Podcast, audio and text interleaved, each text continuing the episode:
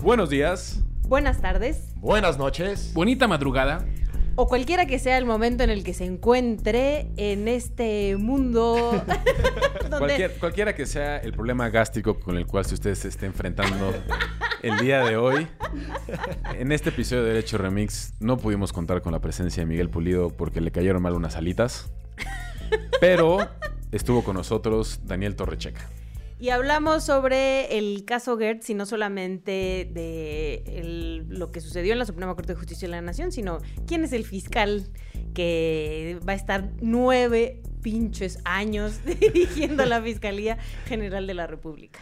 Quédese para estar enterado de los chismes más relevantes de la Fiscalía, qué implicaron y qué implican para el país, y qué va y qué puede pasar con el fiscal general de la Nación.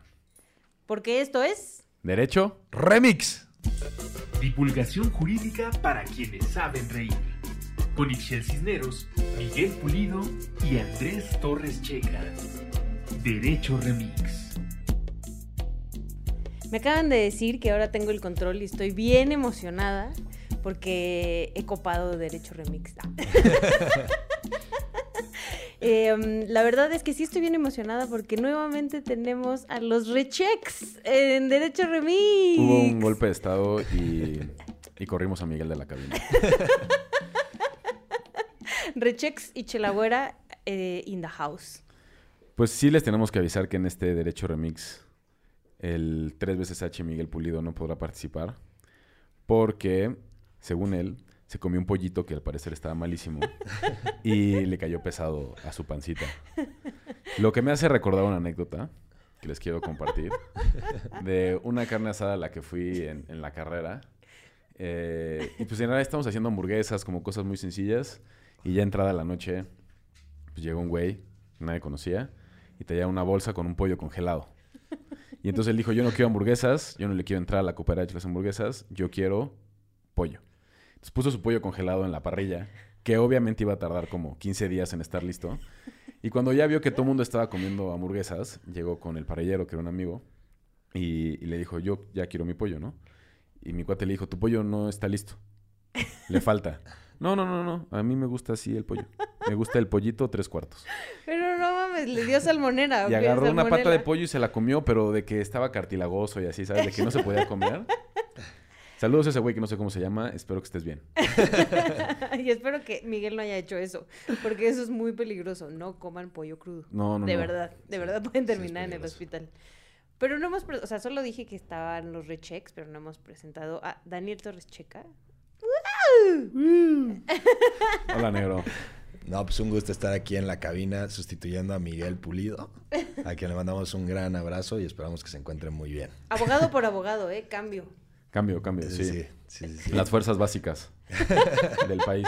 Pues Está entrando a la cantera. teníamos, teníamos pensado invitar a, a Dani desde, desde la semana pasada porque se había puesto muy interesante la cosa con la fiscalía y a raíz de lo que pasó este lunes con el caso de la familia Cuevas, todavía está más interesante. Entonces queremos aprovechar de tus vastos conocimientos jurídicos para que nos expliques qué chingados con la fiscalía. Y de tus comentarios en Twitter, tus artículos en Nexos. Sí, sí. La verdad es que lo que está pasando en la fiscalía está interesante en muchísimos, muchísimas aristas. Podemos empezar primero con el pleito de Scherer Sí, cuéntanos, Y- ¿qué está pasando ahí? y Olga Sánchez. O sea, lo que está pasando ahí es más, más un chisme que algo jurídico, la verdad. Es tres actores políticos muy relevantes que se están peleando desde la arena pública y están haciendo públicos todos sus posicionamientos. Y eso lo vuelve pues, muy interesante, casi un TV Notas, ¿no? Em, creo que... En portada, Olguita en bikini. Exacto. Y cre- creo que como que el, el pic de todo este drama ter- o terminó o, o llegó a un momento máximo con la publicación de Scherer hace unas semanas en, en la revista Proceso y un poquito termina por, pues sí, por, por enmarcar todo este melodrama, ¿no? A ver, cuéntanos, para empezar, ¿quién era Scherer? Julio Scherer era el consejero jurídico de la presidencia. Olga Sánchez Cordero es hoy la presidenta de la mesa directiva, pero ocupaba la Secretaría de Gobernación. Y pues Hertz es el fiscal general de la República. Entonces son tres actores muy Súper relevantes, importantes. súper, súper importantes y además los tres tienen una cercanía con el presidente de la República y los tres se entienden como parte de este proyecto de transformación. Eh, cuatro veces T. Exacto. Eh, cuatro veces T. y la verdad es que los tres se, han- se pelearon entre ellos eh, por casos de corrupción y aquí viene la parte importante. Eh, a Julio Scherer se le acusa desde la fiscalía de utilizar una red de abogados penalistas para, pues, tal cual, extorsionar a partir de su posición como consejero jurídico de la presidencia y o intercambiar favores desde el, desde la- desde el Poder Judicial y demás. Eh, hay varios casos de- que se vinculan, muchos de muy alto nivel y muy importantes para el país, Como el de Coello. como el que de ya hemos hablado acá al respecto. Collado. Digo, Collado, perdón. Pero también, Javier, Sí. también, Ah. sí. O sea, está agronitrogenados, está OHL, está Collado, está el caso Cruz Azul. O sea, son muchos casos muy importantes para el país donde está acusado el exconsejero jurídico de la presidencia de traficar influencias y extorsionar a las partes. Además, algo que no hubiera podido hacer si no hubiera sido consejero de la presidencia. Claro, claro, claro, claro. O sea, mucho de lo que se le acusa es utilizaste tu posición de poder para beneficiar a ciertos, o sea, a, a ciertos actores políticos y además ganarte una lana con eso, ¿no? Eso es básicamente la denuncia. Y lo que está haciendo el fiscal de la República, o, o sea, un poquito lo que se revela en la carta es eh, tratar de que estas personas que ya están muchas privadas de la libertad o acusadas en prisión preventiva, etcétera, como el caso de Collado, o, de, o con órdenes de aprehensión, como el caso de Junquera en Cruz Azul, es a optar por un criterio de oportunidad y, a, o sea, a cambio de acusar a la red de abogados que utiliza Julio Scherer. Exacto.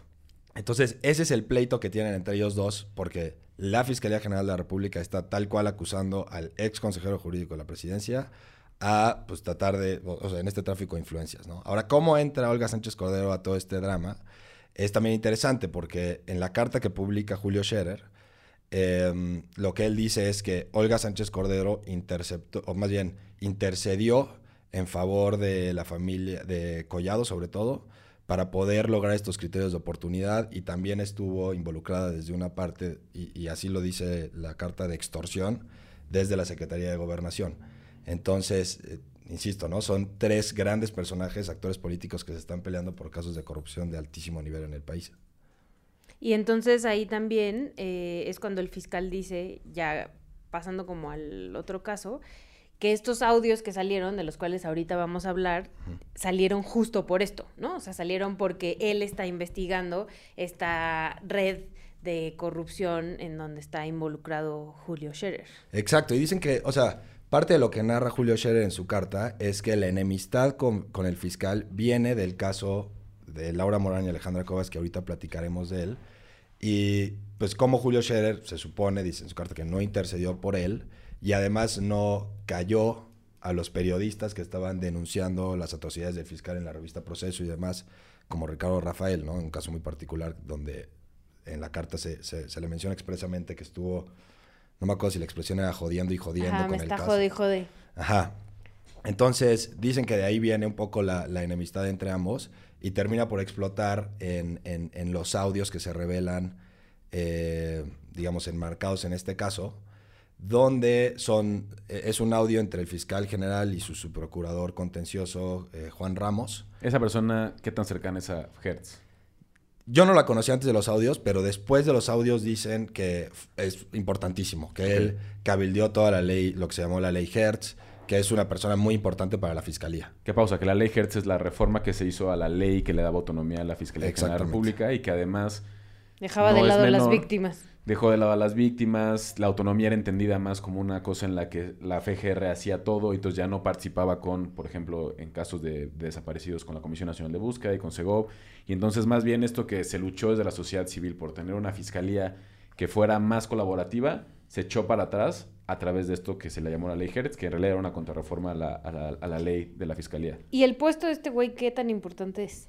Es que él, él es, entiendo, su procurador contencioso, entonces él está encargado de pues litigar todos los asuntos en la Suprema Corte, en, los poder- en el Poder Judicial, etcétera. Entonces lleva la representación del fiscal, pues cada vez que se junta con un juez, con un magistrado, etcétera, pues es una posición. Claro, sí tiene unos vínculos importantes. Exacto. Y además, pues en los audios se revela, ¿no? Como él Sí. está operando con sus abogados particulares, los Olea, etcétera. Este. Y bueno, un poco para la audiencia que no, que no haya escuchado estos audios y por, qué, por lo relevantes que son. eh, en los audios se escucha al fiscal general de la República con este subprocurador contencioso que les platicábamos. Y entre ambos están hablando de varias cosas, pero sobre todo hay dos muy importantes que hablan de una corrupción ya institucional. La primera, que es, están discutiendo un caso que es particular del fiscal y que no debería tener, digamos, todo el engranaje institucional para, o sea, utilizarlo. Ahí ya hay un uso excesivo de facultades. Y dos, pues hablan de un proyecto, de ventajas procesales, de cooptación de votos, o sea, de algunas cosas que también dejan muy mal parada a la Suprema Corte de Justicia, ¿no? Y habla pésimo de la de su cuñada y de Sí. la hija, ¿no? También, o sea, unos comentarios súper misóginos, ¿no? Y gachísimos en contra de ellas. Y deja ver mucho de quién es nuestro fiscal, la neta. Un bully con mucho poder. Pero a ver, Exacto. ahí dividamos creo que un par de cosas que menciona, que menciona Dani.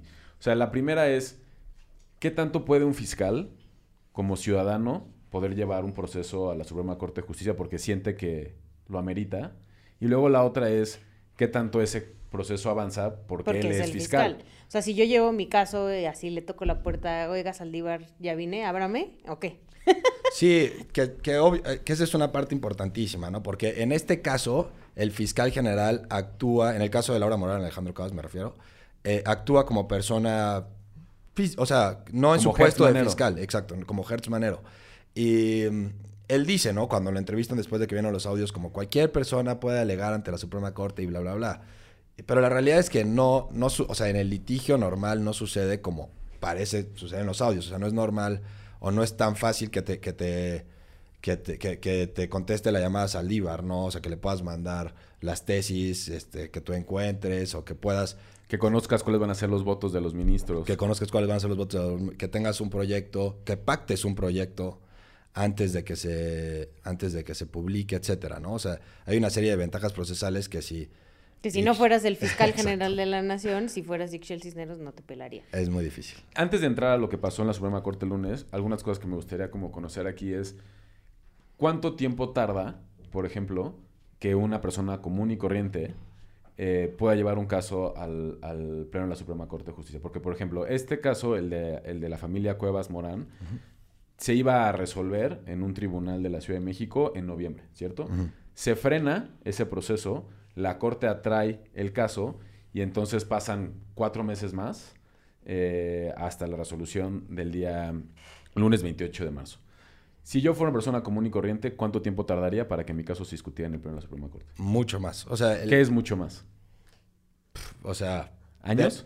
de- depende, depende de la naturaleza del caso. En este, como se trata de, una, de un auto de formal prisión, te esperaría que menos, pero los tiempos de la corte son súper inciertos y sí pueden tardar años. Sobre todo en acciones y controversias pueden tardar muchísimo tiempo. La naturaleza de un caso así, donde pues, lo que subyace es la libertad de una persona, exige que los tiempos sean un poco más rápidos.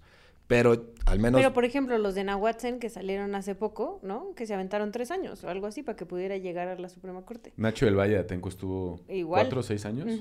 Sí, sí, sí. Es, es, es atípico el- el- los tiempos de la corte. O sea, desde la atracción fue rarísimo. O sea, la atracción fue el día, no sé, me da igual, el jueves el fiscal propuso la atracción. El viernes eh, Saldívar la hizo suya, la propuso al pleno y ese mismo viernes atrajo el caso. Eso no sucede en ningún, o sea, Nunca ha pasado. Nunca ha pasado. O sea, Y, y ahí, o sea, creo que nos podríamos echar unos pasitos para atrás para explicar el caso, ¿no? O sea, como en- desde 2015, Gertz Manero, que, o sea, fallece el hermano de Gertz Manero, ¿no? Este, a causa de complicaciones en una enfermedad. Y lo que él hace es acusar a su cuñada y a la hija y a, a otra de las hermanas, ¿no? Que ya después resulta que también es pariente del gobernador del Estado de México y la sacan de la jugada de la demanda, casualmente, este, en la Ciudad de México, ¿no? Y desde el principio los ministerios públicos dicen, pues no hay pruebas suficientes. Y entonces no se lleva a cabo nada. Y en ese entonces, Gertz Manero no era fiscal, hay que recordarlo, ¿no? Que creo que eso es bien importante. Y en el 2020, eh, de, de repente, una orden de aprehensión en contra de estas mujeres, ¿no? Ya siendo este Alejandro Gertz Manero fiscal, y ahí empieza la persecución en contra de la familia política del fiscal general. Tal cual. Y además, por ahí digo, vale mucho la pena. eh, no, es, no es mi recomendación el día de hoy, pero igual lo recomiendo. Eh, hay, hay unos muy buenos artículos del país eh, que hacen un recuento de lo que fueron las negociaciones tras bambalinas para Ajá. poder llegar a un acuerdo y que pudiera salir Muchos de Eh, ellos de Pablo Ferri, por cierto, de al que le mandamos, un mandamos saludo. saludazo. Eh, en donde decían que había habido negociaciones a través de terceros, en donde la familia Cuevas Morán había vendido obras de arte, había depositado, había hecho transferencias millonarias, con el fin de garantizar que la señora Cuevas pudiera salir de la, de la cárcel y que se quitara la orden de aprehensión en contra de quien era la expareja. O sea, la, la expareja del, del fiscal, ella no entró a la cárcel y la hija sí. Una tiene noventa y tantos años, la otra tiene sesenta y tantos, ¿no? Sí. Sí. Y entonces todas estas negociaciones que se habían hecho tras bambalinas, al final Hertz nunca las reconoció y nunca desistió. Y entonces ya era un tema en que a la familia la habían desfondado monetariamente, la estaban persiguiendo políticamente y no tenían manera de tocar puertas dentro de la Ciudad de México porque la Ciudad de México, la- la- el aparato de justicia de la, de la Ciudad de México, los fiscales y los jueces se habían volteado en contra de ellos. Incluso, eh, y corrígeme si me equivoco, corriendo a los fiscales que inicialmente habían detenido la orden de aprehensión Órale, por no ser no procedente. Entonces a estos cuates les dieron pelo. O sea, los corrieron de Corrieron plano a los por no haber este, llevado a cabo ejercido esa Exacto, los Chale. corrieron. Consiguieron otros fiscales que sí hicieran la chamba. Luego un juez ejecutó la orden de aprehensión. eh, y, y ahí también hay una discusión que la Suprema Corte de Justicia pone sobre la mesa el- en la sesión del día lunes 28. Entonces, todo eso pasa y la señora pasa casi un año, ¿no? Casi dos. Casi dos. No. No, de dos. 2020. En 2020 es cuando la ejercen, es uno y cachito. Uno y cachito. Uno y cacho, exacto. en la cárcel. Sí, Sí, sí, no, sí. no manches.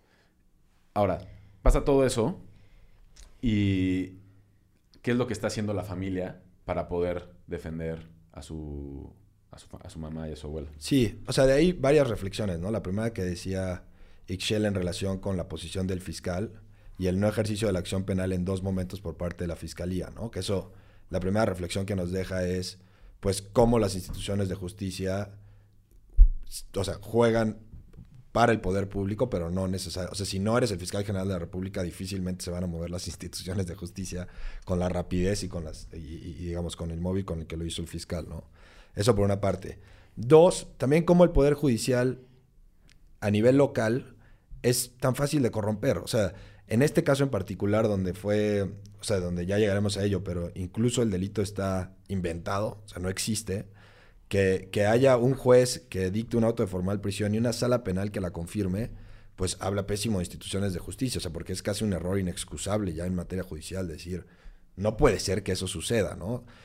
Eh, ahora, algo interesante de este caso, que también no- no- nos, nos deja una reflexión, es la presión mediática que sufrió y qué hubiera sucedido si no, o sea, si no se hubieran revelado los audios, si la familia de la... eh, si no los le hubiera gritado en la Ibera o los Exacto. hijos ahí a, a Saldívar, ¿no? Exacto, o sea, a mí, digo, la votación de ayer fue aplastante, pero sí me quedo pensando qué hubiera pasado con la corte, o sea, si, si, si estas cosas no hubieran sucedido, o sea, realmente tenía Hertz los cuatro votos y se le voltearon, o sea, claro que ya, ya, ya después de todo el escenario fáctico, pues lo único que le quedaba a la corte era votar por unanimidad, por la libertad y listo, ¿no? No había otra opción posible. Pero sin todas estas, si toda esta presión mediática, no sé, también me quedo pensando si la Suprema Corte hubiera sido capaz de actuar Y que el- actuó. digo, la- al final la, la familia, la familia Cuevas, con todo el dolor que han vivido, también hay cierta posibilidad de tener una proyección mediática, ¿no? O Sí, sea, claro. cuántas personas no hay en la cárcel. Y la misma Alejandra lo decía ayer que salió de prisión, como un montón de gente inocente que está en la cárcel, que también seguramente les pudieron o no haber inventado un delito, que pudieron o no. O sea, tenemos los casos de presunto culpable y otros que se inventan carpetas y se construyen casos para tener a gente dentro de la cárcel. Y aquí se mezcló también un poquito la ventaja de que poder tener acce- acceder a ciertos espacios mediáticos que le levantan el perfil a esta familia, pero pues cuántas familias no están que no tienen nunca la posibilidad de esa de esa atracción mediática, ¿no? Y también que dentro de la clase política hay gente que le trae ganitas a Hertz, ¿no? Y entonces también por eso les abrieron los espacios, porque esto era visibilizar al fiscal. Este, justo ya hablábamos de este, este otro bando, Olga Sánchez Cordero, Julio Scherer, etcétera, como ellos habrá un montón por ahí, que pues fue mucho más fácil que se te abrieran estos espacios en medios. que en alguna otra ocasión, lo más probable si, bueno, no fiscal, porque este es nuestro primer fiscal, pero procurador, eh, que te abran las puertas de una de las primeras o de las más grandes televisoras del país, ¿no? Hablando mal de Murillo Caramba y o sea, ¿no? No, no era tan fácil, ¿no? Entonces sí también creo que, que ahí el juego político de quererse chingar también al fiscal, pues sirvió para que pudieran salir estas mujeres en libertad. Claro, que ahí eh, muy rápido. O sea, el, cuando entrevistan a Hertz Manero con Denise Merker, él dice, y me pareció interesante su posición, obviamente no la comparto, pero dije, ah, bueno, él, decía, qué difícil es combatir la corrupción en México. Porque al hacerlo, o sea, al querer meterme con, estos, con estas fuerzas políticas que también lo son, ¿no? Como Olga Sánchez Cordero, Julio Scherer, estos abogados poderosísimos en materia penal, etcétera, pues yo me meto también en un problema y me quieren acusar, inventar de que soy eh, que usa facciosamente las instituciones, interviene en comunicaciones privadas, o sea, también eso nos debería escandalizar que al fiscal general de la República le puedan intervenir comunicaciones privadas con total impunidad y revelarlas en audios, así toda la ciudadanía pueda acceder a él, etcétera. Este, y ahí también hablan de poderes que están atrás y que también quieren ver al fiscal caer. Totalmente. Y él acusa directamente a los abogados de Julio Scherer, solo también es relevante. Porque sí, y, Denise varias, varias veces le platicó, no, no le, preguntó eso específicamente y le dice, sí, y lo vamos a ver dentro de poco en las investigaciones, no te puedo hablar al respecto. Exacto. O sea, ahí se andan picando la cresta entre los dos banditos. Exacto. Les propongo que hagamos una pausa. Va. Y regresamos ahorita para discutir a profundidad qué pasó en el pleno de la Suprema Corte de Justicia. ¿Qué implica eso? Digo, en términos más amplios, porque fue una, una conversación pues interesante con, con, posturas como bastante nuevas en algunos casos. Y también, ¿qué implica para quienes habían actuado de manera irresponsable? O sea, ¿qué implica esto para los jueces que generaron órdenes de aprehensión? ¿Qué implica esto para los fiscales que fueron despedidos? ¿Qué implica eso también para la Fiscalía de la Ciudad de México, Ernestina Godoy, que permitió que esto ocurriera? Entonces, ¿Qué, ¿Qué tal? Quédense, porque esto es... Derecho. Remix.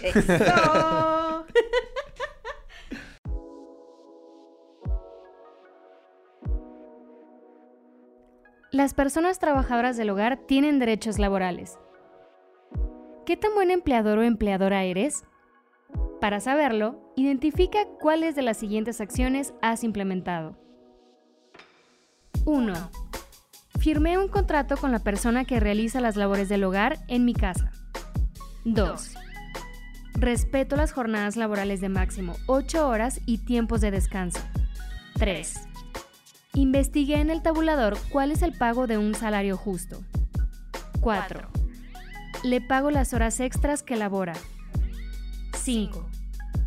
Le pago las vacaciones correspondientes a la ley. 6. Acordé el periodo vacacional para que sea conveniente para ambas partes. 7. Le pago el aguinaldo que corresponde según los días trabajados anualmente. 8 le inscribí al IMSS para que cuente con seguridad social. 9. Si su trabajo es de planta, le ofrecí un espacio limpio y digno para dormir, un horario de comida y alimentos de buena calidad. 10. Le apoyo para que se capacite, tanto en cuestiones de trabajo del hogar y en otros de su interés. Te invitamos a comprometerte con la justicia, empezando con acciones dentro de tu propio hogar. Implementa acciones que reconozcan los derechos laborales de las personas que cuidan de él. Consulta el manual de buenas prácticas para empleadoras y empleadores en www.hogarjustohogar.org. Antifaz Podcast. Elevemos el debate. Esta información está basada en los esfuerzos de varios colectivos que llevan años trabajando e impulsando los derechos de las personas trabajadoras del hogar.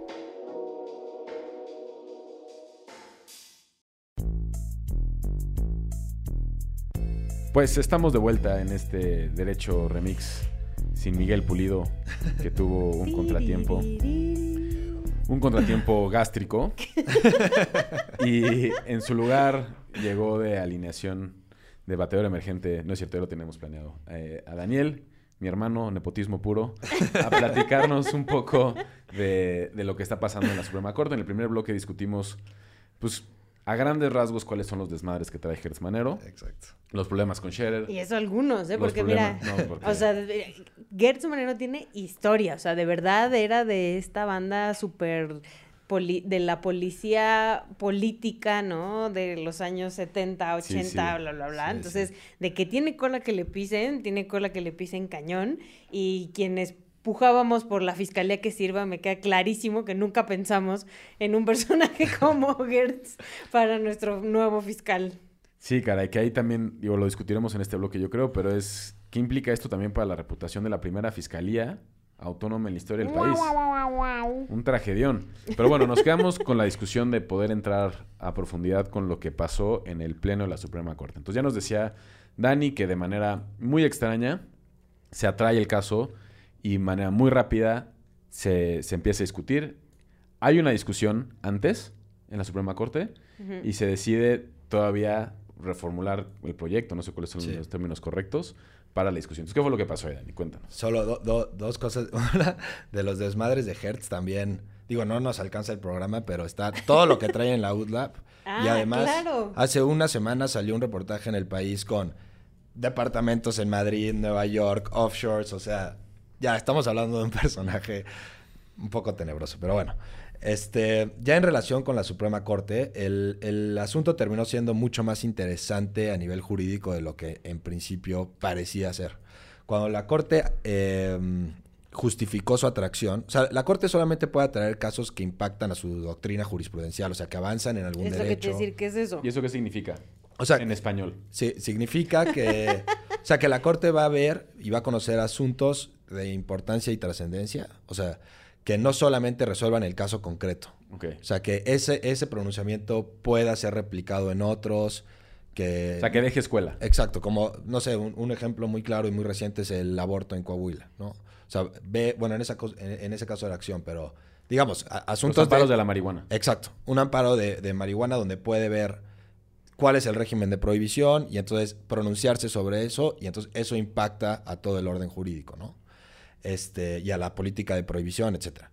Entonces, en este caso, cuando llegó, pues decíamos, es un caso, es un tragedión por todo el uso faccioso de- del fiscal, pero jurídicamente, pues es una orden de aprehensión y es un tema de legalidad, ¿no? Y listo. sí, Que sí. la quiten y ya. Exacto. Y eso lo podía hacer el tribunal colegiado. Este, A que le quitaron chances en noviembre. al que le quitaron chances en noviembre. Eh, entonces muchos estábamos un poco escépticos con, con este ejercicio de la facultad de atracción y además cuando había sucedido el, el presidente de la corte habría dicho que la atracción se justificaba para defender o salvaguardar la, la- la Fiscalía General como institución. Y decíamos, bueno, ese es un pésimo enfoque de atracción porque pues, la corte sirve para proteger derechos humanos, no, no, no tanto para... Proteger instituciones. Exacto. Entonces, Los derechos de las instituciones. Exacto. Entonces decíamos, no, no, e- esta atracción no huele bien, también por los tiempos como que no, no, no, no nos parecía cuadrar a muchos de, de nosotros. Pero insisto, al final terminó siendo un, un, un, un asunto interesante que no solo resolvió el caso concreto. Y aquí, Cuando hablas en plural te refieres a Twitter Abogados México, ¿no? sí, sí. Sí, sí, sí, sí. sí. Ok, ok, A perfecto. ti, te Abogados México. Saludos a Tito, a Megayala, ¿no? O sea, Sí, que hayan sí. pasado por estos micrófonos. Exacto, exacto. que se platican entre Sí. ustedes Al, al Vox Populi jurídico. que- de Twitter. Exacto. Eh, pero sí, en realidad estuvo muy criticada. Eh, al final se puso un poco técnico, no sé. O sea, un poquito lo, lo voy a narrar muy rápido. Eh, como estuvo el tema fue el cuando llegó a la corte, la corte única estaba de- en ese momento limitada a confirmar el efecto del amparo.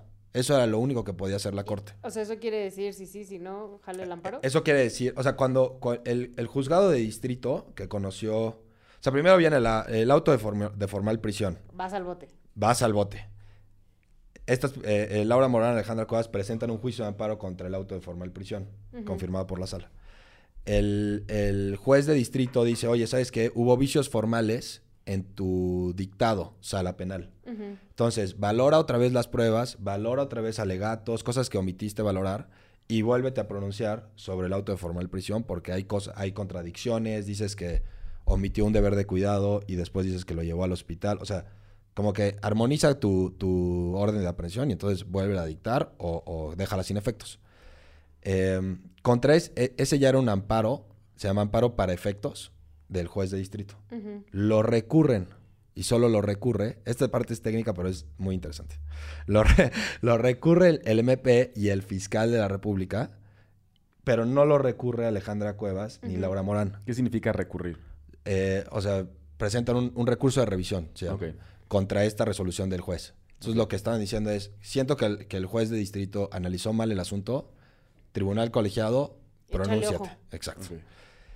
Lo que hicieron lo- lo- eh, Laura Morán y Alejandra Cuevas fue presentar un recurso de revisión adhesiva, which means que ellos estaban interesados en que la sentencia del juez de distrito permaneciera.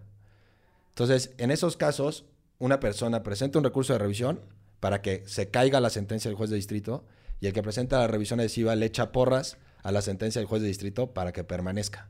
Ujú. Y el tribunal colegiado debe analizar, en principio, solo la revisión principal y si considera que son fundados, analiza la revisión adhesiva. Súper complejo, pero bueno, así es. La corte llega y, y Pérez Dayan, que era el ministro ponente, el que apareció en los audios de, ah, ya hablé con el ministro ponente, no sé qué, etcétera. Este, O sea, el amigo de Hertz. el- El que por lo menos En en, teoría, los audios pareciera en los audios que es pare- su compa. Exacto, exacto, exacto. Pero que se le voltea y que por eso se enoja Hertz en los audios. Ajá. Eh, Este eh, cabrón exacto, exacto, exacto. nos está mintiendo, no va a votar nada así, ni va a poner nada de lo que nos dijo. Exacto. El, el que era originalmente el ministro ponente, eh, lo que hace es un estudio así. Y dice, bueno, a ver, voy a revisar todos los agravios que me puso Hertz y el MP, los declara infundados y luego dice, entonces confirmo la sentencia del juez de distrito y va el amparo para efectos. El problema de todo esto es que si eso hubiera sido la resolución de la Corte, Si todos hubieran votado por eso. por eso, exacto, el asunto hubiera regresado a la sala penal Ah. donde Hertz pues, Tenía tiene incidencia. claro. Exacto. Entonces, estaba la posibilidad con ese amparo para efectos que el juez, eh, la sala penal volviera a analizar todo, ta, ta, ta, ta, tan, y volviera a dictar un auto de formal prisión. Ahí es cuando empiezan a hablar del amparo liso y llano. Exactamente. ¿Qué significa eso? Eso significa, o sea, pero antes de llegar al amparo liso llano, la, Corte tuvo que superar un obstáculo procesal, que es, puedo revisar, puedo ver lo que dice la revisión adhesiva a pesar de ser infundada la revisión principal. Eso es un debate procesal así muy raro, pero, eh, o sea, un, un poco lo que se cuestiona la Corte es cuál es el carácter accesorio, cómo debemos entender eh, la revisión adhesiva a partir de una reforma constitucional al artículo 17, una serie de cosas que al final los llevan a decir que la revisión adhesiva sí se puede revisar y entonces que en atención al principio de mayor beneficio pueden estudiar el fondo del asunto. No solo lo que dijo el juez de distrito, No sino solo el procedimiento, sino todo el caso en todo sí. el caso y ver si hay Vicios. dos cosas importantes. La comisión de un delito y la probable responsabilidad de la persona que está acusada. Ok. Eso es el fondo del asunto. Y la Corte en principio estaba imposibilitada para hacer esto. Estaba viendo solamente si el amparo procedía. no. Solamente podía ver si lo que había dicho el juez de distrito era correcto o no. Ok. No todo el show que estaba abajo de, ese, de, de- Ok. de eso. Entonces superan este obstáculo procesal, que eso es en la sesión del... De hace tres semanas. Exacto. Y dicen, bueno, en, en esa sesión se dividen los votos. Algunos dicen, sí, sí, sí, yo ya vi el fondo del asunto y voy por el amparo liso y llano en esta misma sesión. Y hay otros que dicen, Que fueron cuatro, ¿no? cinco. Cinco. Ah.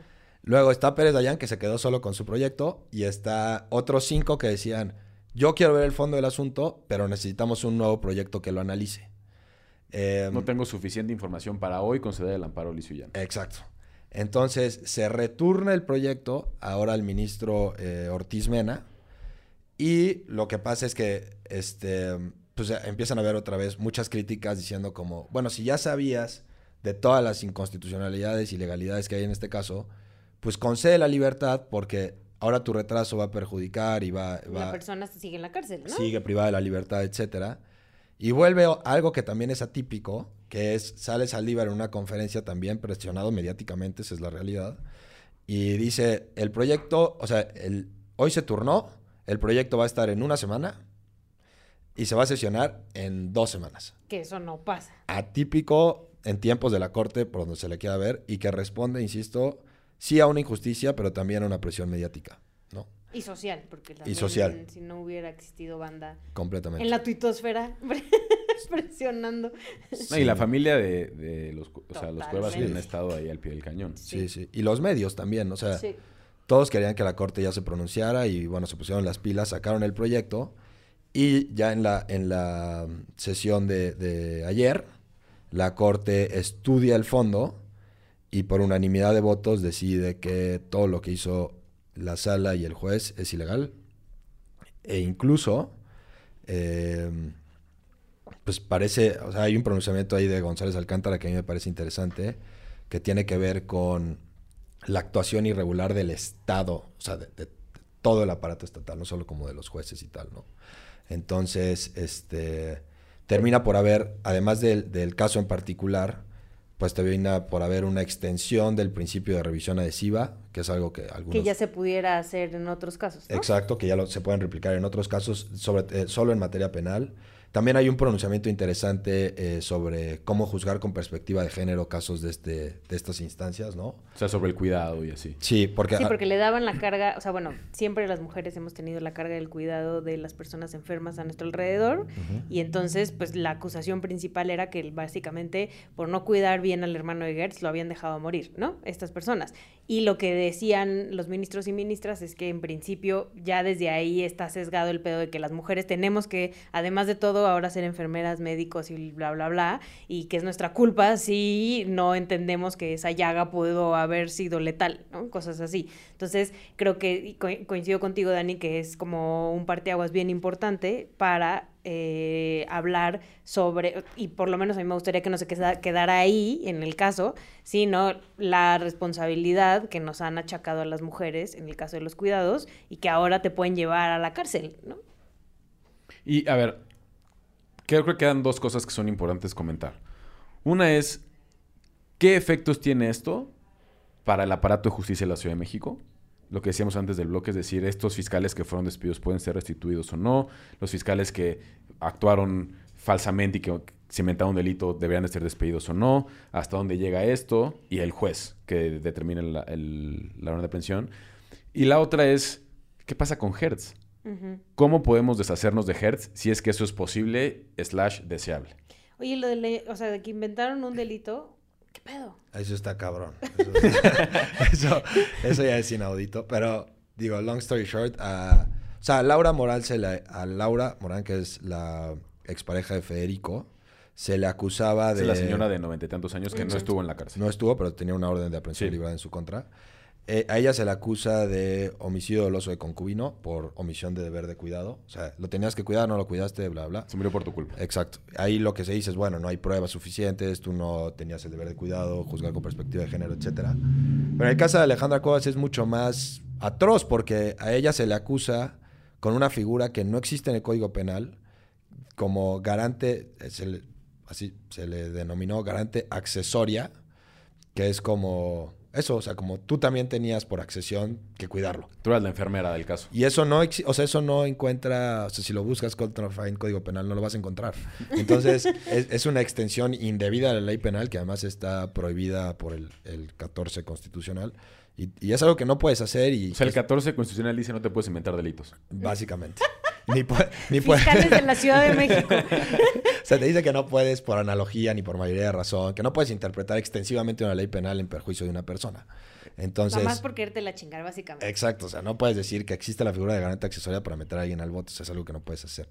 Y bueno, lo hicieron, y lo que es increíble es que tiene que llegar hasta la Suprema Corte para que alguien se dé cuenta que eso está mal. Ahora, ya que te regaña la Suprema Corte está cabrón. O sea, sí es la llamada de atención más cabrona que puedes tener Exacto. si te dedicas a los temas jurídicos, ¿no? Que eso, que es, que esa es una de las partes chidas de lo que, bueno, no chidas, pero chi- sí, chidas no es la palabra. Que es una de las partes interesantes de lo que, del planteamiento que hice hace rato sobre qué sucede con el sistema de procuración en, el, en la ciudad y que enmarca como estas interacciones entre lo jurídico y lo político. Porque cuando la Suprema Corte se pronuncia de un caso, no solamente hay un posicionamiento jurídico sobre el tema, también hay un reproche político a lo que hicieron los órganos inferiores, ¿no? Claro. Y, y cuando es por unanimidad, pues más. Claro. Entonces, aquí están 11 ministros diciéndote que lo que hiciste fue una aberración. Y hay, o sea, en la taquigráfica, expresiones también de algunos ministros diciendo como, esto es inaudito. Este, Y, y eso es como un, un primer grado de análisis, ¿no? Como ¿Qué significa que la Suprema Corte desde, desde el Pleno y el máximo tribunal del país le diga a las instituciones no puedes estar haciendo estas cosas en beneficio de absolutamente nadie y en perjuicio pues de una señora de sesenta y tantos años? ¿no? ¿Y qué va a pasar con estos fiscales despedidos? Con los fiscales despedidos, no sé, yo, yo esperaría que pueda haber un proceso de, de No sé tampoco si ellos quieran volver a entrar a la fiscalía. No, pues. También, imagínate volver ¿no? a la boca del lobo después de esto. Exacto. Lo que sí no creo que pase mucho es con ni con el juez que libró la orden ni con la sala. Habrá que ver. Pero es, no, o sea, al final es un pronunciamiento que se revoca y eso sucede todos los días, ¿no? Ya, pero, o sea, ahí lo que te decías en el bloque anterior, ¿no? O sea, el juez vio que era un delito inventado, la sala vio que era un delito inventado y dijeron, pues chingue su madre que se vaya a la cárcel. Sí, puede haber, a ver, puede, puede haber, haber investigaciones por parte de la Consejería Jurídica Local, del, sí, de la Consejería Jurídica Local, que son los que se encargan de ver si hay... Corrupción o algo así. Exacto, sí. Si los pronunciamientos de los jueces están motivados por otras causas que no sean las jurídicas, yo me atrevo a pensar que sí, pero pues es algo que se tiene que probar. ¿Y Ernestina Godoy? Pues lo mismo. Bien, tú. pues, chido. Pues Gracias por preguntar. Pues ayer la Fiscalía de la Ciudad de México sacó un pronunciamiento. Sí, un, un hilito en Twitter. Tremendo. Y creo que se va a quedar con esa. Pues sí. Ahora, la última, que también creo que es la que todos nos estamos haciendo. Es increíble que tenemos un fiscal, ¿no? Que puede inventar delitos para su uso personal, que además, como ya decía Dani, no es nada más este caso, está lo que está pasando en LULAP, está su propio tema de enriquecimiento, que no sabemos si es lícito o ilícito o que hay por ahí. Eh, pero no concuerda con lo que gana, básicamente. Este, pero no concuerda con lo que gana. Y entonces, ¿qué pasa si queremos remover al fiscal? Porque antes, el procurador era un miembro del gabinete. Y era bye. Y era, pues ya muchas gracias y la que viene o el que viene, ¿no? Que fue lo que pasó con Murillo Karam y con todos los que han sido procuradores. Cumples un ciclo y entra alguien más y termina tu ciclo. Pero ahora no, porque cuando creamos de esta fiscalía, la creamos con candados muy estrictos para que no pudiera remover un fiscal. Claro, pensando que el fiscal era bueno. O sea, tú tienes un fiscal que está investigando una familia presidencial, que está investigando a políticos importantes o que está investigando a grupos parlamentarios y tú no quieres que lo remuevan. Claro. Entonces le generaste un montón de candados. Ahora, ¿qué pasa si tienes a un mal fiscal? Como el que tenemos. ¿Cuáles son, ¿Cuáles son los candados? Sí, pues es que ese fue el problema, ¿no? Lo pensamos, o sea, blindamos la figura del fiscal pensando que iban a haber presiones en su contra por investigaciones a lo mejor del poder político, etc. Y justo por eso le diste autonomía, ¿no? Claro. Para que pudiera investigar el poder político con autonomía. Y entonces eso vuelve muy difícil remover a este fiscal ya por un problema de diseño. O sea, tú tienes primero la figura del fiscal que es transeccional, o sea, tiene... Nueve años. Exacto. Y va a durar más que el propio presidente. Y le quedan seis. exacto. Le, le quedan seis. Qué bajón. Y la otra... y, y la otra es que el único facultado para removerlo es... Bueno, primero está, hay un listado de causas graves por las que puedes remover al fiscal. Están ahí listadas limitativamente. Y la otra es que una vez que se actualiza, el presidente tiene que someter este tema al Senado y el Senado debe aprobarlo. Em, o sea, el presidente tiene que decir, ya me mostraron que hay, supongo que una de las casas puede ser corrupción. Por ejemplo. ¿No? Y entonces lo someto al Senado y el mismo grupo parlamentario que, le ha dado todo. Con él ayer. Que le ha dado todo al fiscal, que le dio su ley, que sacó selfies con él, tendría que decir, ¿sabes qué, carnal? Sí. Y ese delito tendría que ser muy grave. Supongo que es un delito que amerita prisión. Sí, o sea, pero digamos, no, no lo estás, o sea, en ese caso no estás juzgando la responsabilidad penal, eso ya tendría que ser en juzgados. Solo le quitas el fuero. Le quitas, ni siquiera lo, lo, remueves del, del, puesto, ¿no? y el proceso sería aparte, ¿no? O sea, presentar pruebas pues, en contra del fiscal para ahora procesarlo. O sea, que básicamente el presidente y el grupo parlamentario que respalda al presidente tendrían que morderse la lengua. Tal cual. Sí, no, pero la, la ley Gertz estaba viendo que, o sea, fueron en el Senado 188 votos a favor y uno en contra, el de Emilio Álvarez y Casa, ¿no? O sea, sí es como... 127. Ah, perdón, 127 y uno en contra y es como, güey, pues sí, o sea, ahí todos están y, la, y ahora que supuestamente fue a rendir cuentas al Senado, fue, digo, a la Cámara de Diputados, fue directamente en la Jucopo y hablamos aquí, platicamos entre nosotros, nos echamos un coto y no nadie se entera de qué dijimos y bye. Sí, y digamos ya simbólicamente pues es un respaldo, ¿no? Será muy difícil entonces como... Yo, yo veo que sí. Y, y, hoy, digo, no, no la seguí con mucha puntualidad, pero había algunos fragmentos en twitter.com lo que un poco le preguntaron al presidente en la conferencia matutina, pues un poco qué pensaba y tal, y tampoco hubo un pronunciamiento así Contundente. exacto. O sea, creo que nos vamos a quedar con esto, perdiste el caso y a lo que sigue, ¿no? Pues así Lamentable. la discusión. Sí. Y la Jucopo sí es del Senado, ¿no? Dije yo Cámara de Sí, Diputados. Sí, sí, sí. Fue al Senado y con Monreal y todo. Y al final salieron y se echaron una fotito y ya. Sí, y pero también los del, o sea, los de Morena y los de otros todos, grupos sí, parlamentarios, todos, sí. todos. Bueno, también quien quiera el fiscal de enemigo, ¿no? Sí, no. No, y después también. de esto, ah, Sí, no, no, no. no.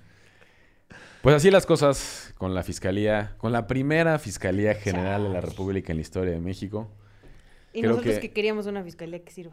No pensábamos, pensábamos que una Fiscalía Autónoma iba a significar a un fiscal como capaz y libre de presiones y tenemos un fiscal que está utilizando esto solo para resolver sus vendetas personales.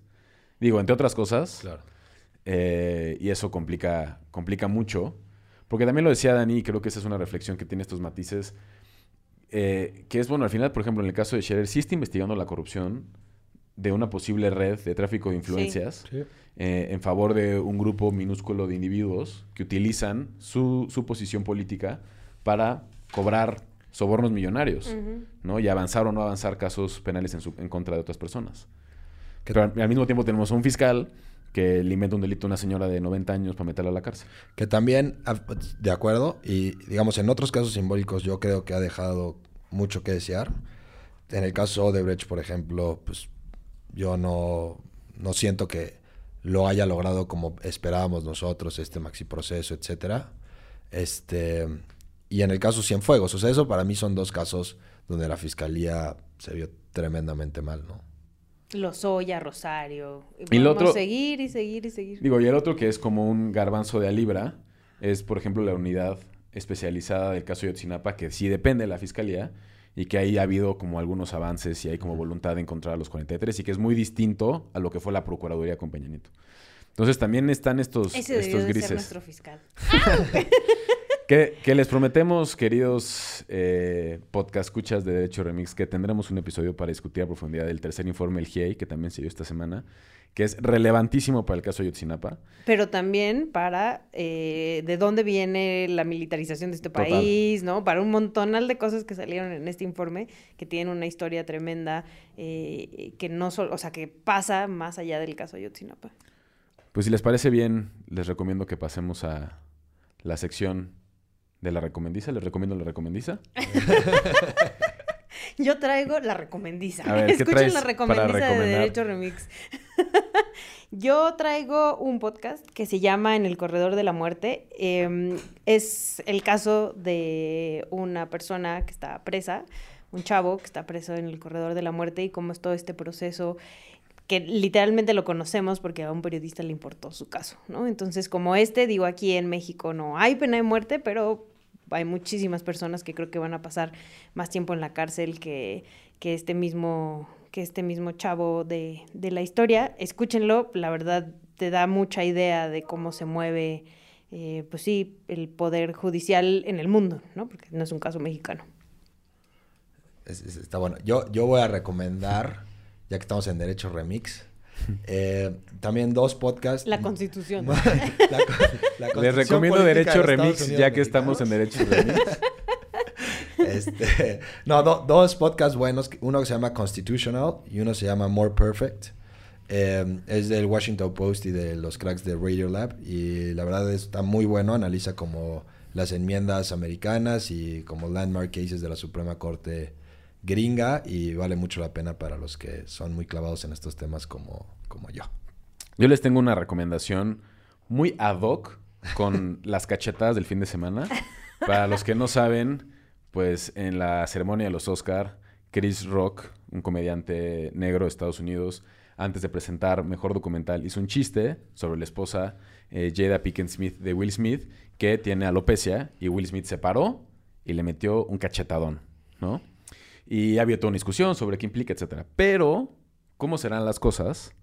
que Chris Rock produjo un documental en 2009 sobre la importancia para las mujeres negras de su pelo. No, bueno. y de por qué es importante para las mujeres negras su pelo y por qué lo estilizan de esa manera y de dónde viene y el trasfondo político Y y, no aprendió cultural. nada de su puto documental. Entonces, él tiene un documental que se llama Good Hair, que produjo HBO, que pueden encontrar en HBO, y que pueden ver para enterarse por qué es tan importante el pelo para las mujeres eh, negras en Estados Unidos y por qué fue un terrible chiste el que, el que dijo en la ceremonia de los Oscars. ¿Pero lo produjo Chris Rock o...? Sí, no, Chris Ah, Rock ah. es el productor del documental y después, ¿no? Siete años después, o no sé cuántos años después, Hace un chiste. hace un chiste de respecto a esto de una mujer negra que está sufriendo alopecia.